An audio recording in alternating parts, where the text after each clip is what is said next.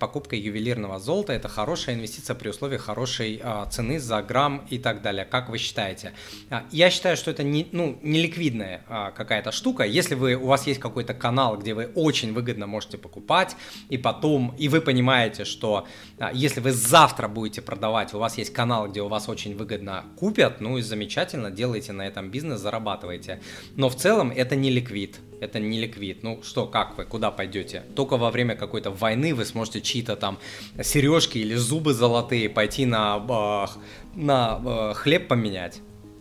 А так, куда, чего, как это хранить, где и так далее. Это очень-очень неудобный для инвестирования инструмент. Крайне неудобный для инвестирования. Есть гораздо более удобные да, вот, э, инструменты, в которые вы можете инвестировать регулярно.